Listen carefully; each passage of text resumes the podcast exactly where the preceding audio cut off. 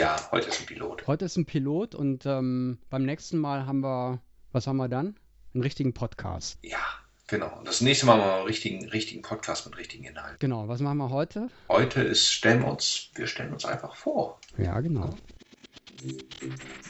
Das ist der allererste Podcast, naja, sagen wir, ein Pilot von Stefan Damore und Rainer Gärtner.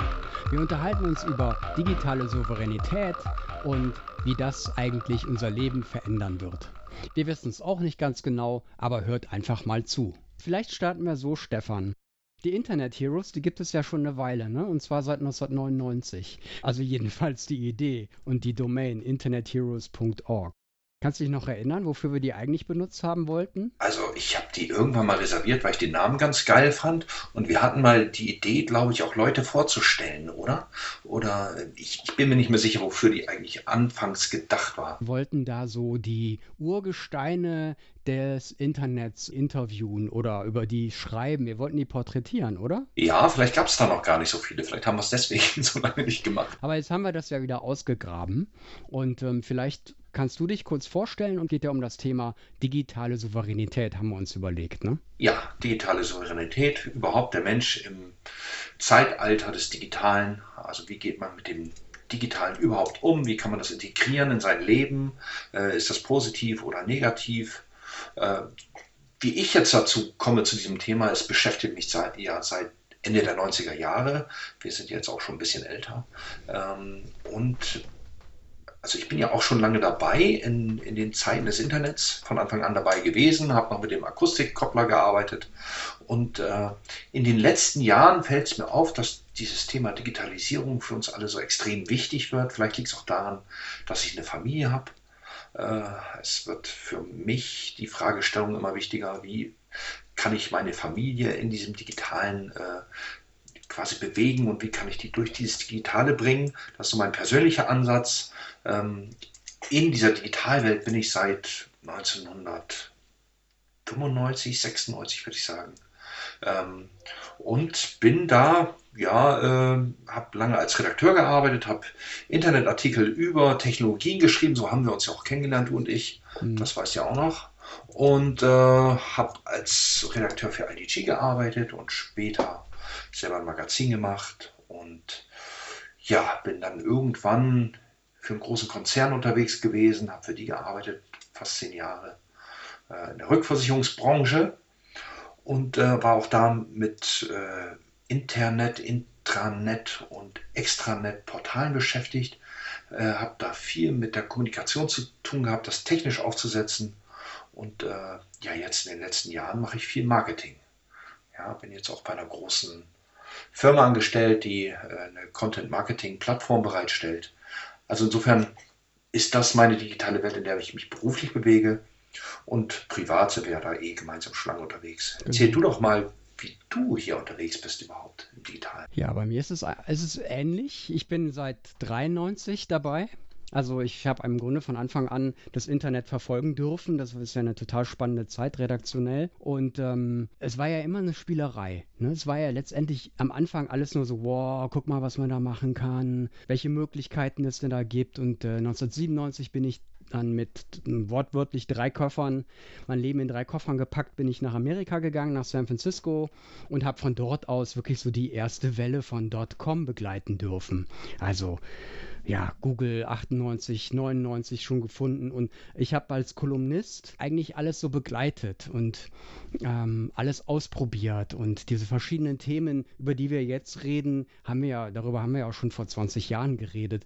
Wenn ich jetzt letztes Mal nochmal in meine alten Artikel reingeschaut habe, die Themen sind eigentlich ähnlich.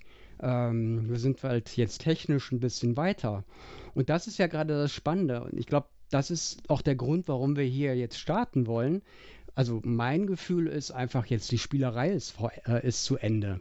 Ne, also in den ganzen Jahren davor war alles so, ja, wir, wir probieren aus. Boah, guck mal die tollen Möglichkeiten, die es hier gibt. Jetzt kommt irgendwie alles zusammen, ne? Die, die Technik, die Technologie kommt zusammen und ähm, gleichzeitig haben wir eine riesen Masse an Menschen, die da sind und die, die auch ganz anders äh, umgehen mit dem Internet. Also wenn ich überlege, so ganz am Anfang wenn du dich irgendwo registriert hast für irgendeinen Service, hast du da hast du da wirklich immer deine, deine, deinen Klarnamen eingegeben? Hast du das echt gemacht? Deine, also wir hatten doch alle so komisch kryptische E-Mail-Adressen und ich habe niemals wirklich meinen Namen eingegeben. Ja, unterschiedlich. Also ich glaube, am Anfang habe ich mich auch ein bisschen ja, hinter diesen Klarnamen äh, eben nicht den Klarnamen nicht genutzt, sondern äh, Pseudonyme verwendet und mich ein bisschen dahinter versteckt, weil ich dieses Thema auch erstmal kennenlernen musste. Mhm. Inzwischen wird mir klar, ich mag mich gar nicht mehr verstecken, weil es gibt mich ja. Ja, äh, aber ich möchte auch demjenigen, dem ich, dem ich meinen Klarnamen gebe, dem muss ich auch vertrauen können. Ja, und ich weiß nicht, machst du es noch, dass du äh, deinen Klarnamen versteckst oder wie, wie gehst du damit um? Ich habe diese tolle App One Password, kennst du auch, ne? Mhm, habe ich auch. So, und da habe ich seit 2000 und das benutze ich seit 2009, habe ich gesehen. Mhm. Und da habe ich an Passworten und an, äh, ich habe insgesamt 753 Accounts und Konten und, und so da registriert. 753. Ist das nicht ein bisschen übertrieben? Also nur mal so nebenbei. Ja, das ist halt einfach, ne? Irgendwas ausprobiert, dafür einen Account. Und mhm. dann gibt es hier ein, ähm, ein Teil, das heißt Watchtower. Und das ist ganz spannend. Da zieht nämlich One Password so die ganzen Domains, die ganzen Webseiten rein, die irgendwie schon mal komprimiert wurden, die, die irgendwie gehackt wurden, wo ich einfach mal schauen sollte, uh, möglicherweise sind deine Daten hier nicht mehr sicher. Also sollte man da ja mal so eine Passworte ändern. Und das war echt krass, weil ich habe da irgendwie ja so ungefähr 50 äh, Einträge von irgendwelchen ja, die ich natürlich nie benutzt habe mehr, ne, wo ich mich einfach mal angemeldet habe. Ne, ich will es selbst bestimmen. Ich will, ich, wer weiß, was mit diesen Daten so passiert, ne? wer, in welche Hände das eigentlich gerät. Sind ja auch möglicherweise Dinge, ich habe irgendwas gekauft online und da äh, gibt es ja dann weitaus mehr Daten. Machen. Wie, wie, ist denn überhaupt, äh, ist so diese Lust am Probieren, ist die vorbei bei dir? Total. Also ich merke jetzt zum Beispiel ganz klar Amazon Echo, also diese ganzen Smart Devices, die jetzt irgendwie ins Wohnzimmer äh, sollen und mir zuhören und always on sind und alles irgendwo auf irgendeinen Server packen, um natürlich um, um dann allzeit bereit zu sein, wenn ich sage, ich brauche ein neues Buch, bitte kauf mir das jetzt. Mache ich nicht mehr mit. Das ist, da merke ich jetzt schon, manche Dinge, da muss ich nicht mehr ganz vorne sein. Wie sieht es denn bei dir aus? Also ich muss auch nicht mehr überall dabei sein und ganz vorne. Trotzdem habe ich immer noch die Lust am Ausprobieren. Ich finde, das hört auch nicht auf, weil, weil alles so rasend äh, schnell vorangeht. Äh, also wenn ich jetzt über ähm, VR nachdenke, ja, Virtual Reality und ähm, Augmented Reality, also quasi durch, dass wir unsere, durch unsere Smartphones schauen auf unsere Realität und unser Smartphone legt nochmal eine Dimension drüber, mhm. dann, wo quasi künstliche äh, Objekte äh, da drin äh, platziert werden, die wir dann nur durch Smartphone sehen und ohne eben nicht. Dieses äh, Pokémon Go ist ja das beste Beispiel dafür gewesen. Ja. Da finde ich das überaus spannend und ich glaube, es kann uns auch viel bringen in unserem Alltag. Trotzdem muss ich natürlich sagen, Sachen wie Alexa machen mir äh, große Sorge, mhm.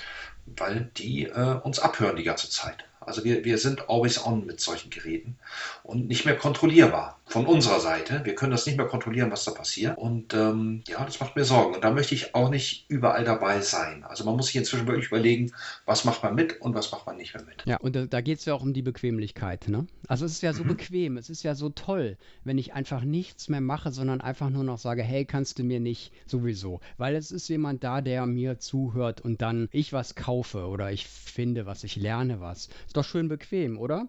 Also es ist so ein, so, ein, so ein Tausch, ne? Bequemlichkeit gegen, ja, was gebe ich denn da ab eigentlich? Ich meine, da hört ja, das ist ja eine Maschine, die, die, die hört ja, die hört ja nicht richtig zu, die speichert ja nur so ein bisschen. Ich meine, das ist ja den meisten noch gar nicht klar. Ganz klar, dass, dass, ähm, dass wir das als Problem erkennen. Äh, ich glaube, dass es viele noch nicht unbedingt so als Problem sehen wenn man lange in der Szene drin ist, das wird schon überall als Problem auch erkannt. Aber ich glaube auch, dass dieser äh, Reiz des Neuen immer noch bei vielen so stark ist, dass sie das lieber ausprobieren und sich das einfach angucken und da auch reingeraten. Was ich, was ich nicht unbedingt grundsätzlich schlimm finde, aber man muss sich die Frage stellen, so, äh, was gebe ich dafür auf, dass ich eine sehr große Bequemlichkeit in meinem Leben erhalte. Das ist die richtige Sichtweise auf das Thema. Also man muss sich wenigstens damit auseinandersetzen und für sich entscheiden, okay, ich will das alles. Und es ist okay, dass ich äh, die ganze Zeit aufgenommen werde, dass das nachvollziehbar ist, was ich da tue wir hatten ja vor kurzem das Gespräch darüber, dass es äh, ein, ja, einen Mordfall gegeben hat in Amerika, ich glaube im letzten Jahr war das, der mit Hilfe von Alexa, soweit ich weiß, aufgeklärt äh, worden ist, weil man im Nachhinein diese äh, Aufnahmen durchgehen konnte und da Fragestellungen aufgekommen sind und gelöst worden sind, die man ohne Alexa nicht hätte lösen können. Und ähm, in dem Fall vielleicht sogar zum Vorteil aller, aber äh, das kann ja auch negativ genutzt werden. Und äh, vor kurzem das Beispiel mit Elon Musk, der äh, im Zusammenhang mit dem äh, Unwetter in Amerika, ja, wo der große Sturm gewesen ist, der hat einfach per Fernschaltung die Batterieleistung äh, seiner Autos hochgeschaltet. Toll, dass er es gemacht hat, damit die Leute weiter fliehen können, quasi vor dem Unwetter. Aber er hat auch jederzeit die Möglichkeit, die Dinge auszuschalten, offensichtlich. Ja. Genau. Und dann ist die Frage eben, wie, wie ist der Zugriff ne, auf die Daten und auf diese Mechanismen? Also, mhm. das haben wir ja immer, die ganzen Diskussionen mit Google. Wann muss Google, da, äh, Google irgendwas machen, weil die Polizei sagt, du musst es machen. Und bei mhm. Tesla genau das Gleiche. Ne? Ich meine, mhm. ideal, wenn dann also, wenn wir in einer Welt sind, in der wir dann selbstfahrende Fahrzeuge haben, dann ist es ja ganz einfach zu sagen, hier, da ist jemand in dem Auto, ja, den, da machen wir einfach die Zentralverriegelung zu und parken das Auto und fahren es auch direkt zur nächsten Polizeistelle. Mhm. Ja, aber was, was ist denn in diesem Kontext dann dein Anliegen, dass, dass du jetzt hier mit mir äh, zusammen redest über internetheroes.org und äh, was wir hier machen wollen? Die ganzen Buzzwords, Digitalisierung, Big Data, künstliche Intelligenz und die Verknüpfung davon. Die Frage ist doch immer, ja, wem nützt das denn? Bringt es wirklich den uns, bringt es uns wirklich was? Bringt es uns mehr, als was wir dann vielleicht dadurch abgeben an Privatsphäre und so weiter?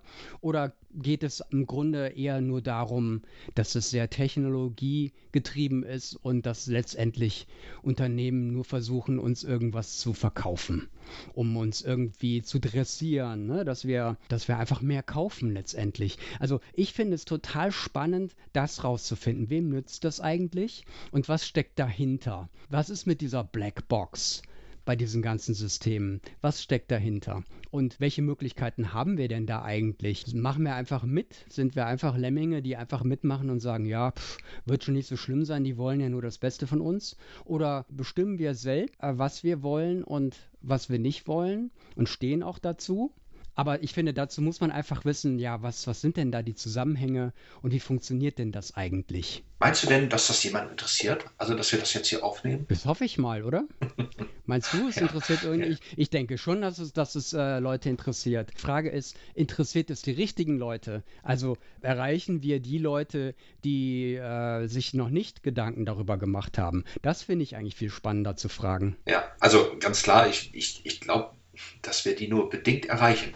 Ja, wir befinden uns eh in unserer eigenen Blase und die, die zuhören, wissen vielleicht das meiste schon. Das wäre natürlich sehr schade. Also eigentlich müssen wir uns auch überlegen, wie man solche Informationen eben in andere Blasen reinbekommt. Auch eine tolle Fragestellung. Aber ich finde nicht nur, dass es darum geht, das in andere Blasen reinzubringen, sondern ich finde es genauso wichtig, in andere Blasen vorzudringen. Ja, also, dass wir aus unserer Blase rausgehen und wirklich versuchen, dieses Thema digitale Souveränität ist ja wieder so ein Buzz, Buzzword, ne? aus wirklich ganz verschiedenen Dimensionen und Blickwinkeln zu sehen. Das fände ich spannend. Also das heißt, dass wir also wirklich mit verschiedenen Menschen, die einfach vielleicht auch gar nicht aus der Technologie kommen, sondern aus ganz anderen Bereichen dieses Thema ansehen und da auch wirklich ganz interessante Eindrücke haben. Ich finde, worauf wir hinaus sollten, ist diese digitale Souveränität. Wie steht der Einzelne da drin? Und Verantwortung. Ja, und wir, wir haben Zugriff auf verschiedene Gedankenmodelle. Ne? Also sei es aus der Versicherungswelt oder aus der Automobilwelt. Und wir sehen, äh, woran die technisch arbeiten. Also ne, die, die Unternehmen. Das wäre total wichtig. Und ich glaube, dieses Thema technische Transparenz finde ich sehr spannend. Also was ist jetzt schon möglich und was kann wirklich möglich sein in kurzer Zeit. Da will ich noch ganz kurz sagen, ich finde ich finde das Buch von Harald Welzer, Smarte Diktatur, total spannend. Äh, absoluter Lesetipp, weil der ist nämlich ein Soziologe, der das natürlich aus seinem Blickwinkel sieht. Er definiert jetzt was es alles gibt und wo das hinläuft und, und so weiter. Und ich habe mich immer gefragt, ja, welche äh, Lösungsmöglichkeiten sieht er denn? Und bei ungefähr zwei Drittel des Buches sagt er, ja, er kennt sich technisch eigentlich überhaupt nicht aus So, mhm. und das heißt für mich eigentlich, hm, ja, okay, äh, jetzt wäre es aber wirklich richtig spannend, weil äh, gibt es denn, sollte man bei bestimmten Dingen in den Widerstand gehen? Ja, an welchen Stellen sollte man sagen, das reicht? Ja, jetzt nicht mehr. Ähm, hier und nicht mehr weiter. Da gibt es ja ethische Gründe oder andere Dinge. Aber technisch, sagt er, hat er eigentlich keine Ahnung. Und ich würde ganz gerne genau diese Brücke schlagen von hm, wir verstehen so oder können es ganz gut einordnen, was, ist, was so technisch möglich ist oder die richtigen Leute finden, die es uns dann sagen. Und andererseits gibt es eben Menschen, die haben andere Ideen und das zusammenzubringen und letztendlich Transparenz zu bringen. Mhm. Ja, äh, wo du den Harald Welzer gerade erwähnst, ich habe ja einen anderen Artikel gelesen von mhm. dem äh, oder mit dem Richard David Precht auf mhm. Involo. Ja, und äh, interessanterweise wird da auch der Harald Welzer äh, quasi äh, benannt, äh, wo gesagt wird, okay, der Harald Welzer, der meint, dass man aus so einer Grazwurzelbewegung von unten heraus auch was ändern kann. Jeder im Kleinen kann etwas erreichen. Ja, das ist quasi die Aussage, die hier getroffen wird. Äh, ich kenne das Buch nicht, mhm. ich möchte es gerne lesen.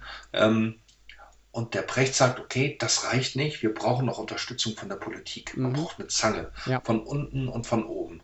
Also insofern gibt es ja auch wahrscheinlich weitergehende Ansätze, wie man was in Bewegung bekommt. Ja. ja.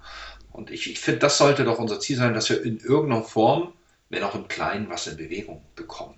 Ja. Das finde ich gut. Ja, finde ich total cool. Hm, dass man einfach nicht nur zuschaut, sondern dass man einfach wirklich auch anschiebt oder ne, bewegt. Ja, und da kommt der Begriff der Verantwortung wieder rein. Äh, also mich würde sehr freuen, wenn wir hier äh, ein kleines Netzwerk aufbauen könnten von Personen, die sich engagieren wollen und die sagen, oh, das ist ein spannendes Thema, ich kann in irgendeiner Form was dazu beitragen und sich dann gerne bei uns melden. Ja. Und die sagen, ich habe auch eine Geschichte zu erzählen zum Beispiel oder ich habe ein Thema, das finde ich sehr wichtig oder könntet ihr mal was zu einem Thema machen? Das scheint ein wichtiges Thema zu sein. Mhm. Also die, die Interaktion mit denen, die da draußen sind und uns zuhören, das finde ich toll, weil die Verantwortung liegt wirklich bei jedem Einzelnen, auch dazu beizutragen, dass wir die Digitalisierung für uns gut nutzen können und auf die Gefahren hinweisen, aber eben auch zeigen, was äh, sehr gut funktioniert und was Vorteile bringt. Ja, aber natürlich auch für unsere Kinder. Ne? Ich meine, jetzt denke ich, werden die Weichen gestellt, wie unsere Kinder aufwachsen. Also und wie, wie, wie unsere Kinder damit umgehen werden. Also jetzt ist wirklich, jetzt zählt jetzt, jetzt ist es ernst. Also das finde ich in diesem Artikel von dem äh, äh, Richard David Brecht auch ganz gut, in dem Interview, dass er sagt, äh, wir brauchen eine Bildungsveränderung, ja, also wie, wie eine Bildungsrevolution. Und ähm, finde ich auch ein spannendes Thema. Über sowas können wir dann vielleicht in den nächsten Podcasts mal reden, dass wir uns genauer angucken, wie ist denn unser Bildungssystem und was passiert da und was gibt es vielleicht auch für gute Beispiele, weil ich denke, es ist sehr leicht, äh, schlechte Beispiele zu finden, ja. aber die guten sollten wir uns angucken. Und äh, vielleicht sollte das unser Ansporn sein, was wir in irgendeiner Form beitragen können, hier bei internetheroes.org und in unseren Gesprächen, äh, dass wir ein bisschen dazu beitragen, wie die Sichtweise auf Digitalisierung denn überhaupt ist ja. und wie vielleicht eine andere Realität aussieht oder aussehen könnte. Ja, und wer, wer, wem nützt das? Wer sind die Gewinner? Wer sind die Verlierer?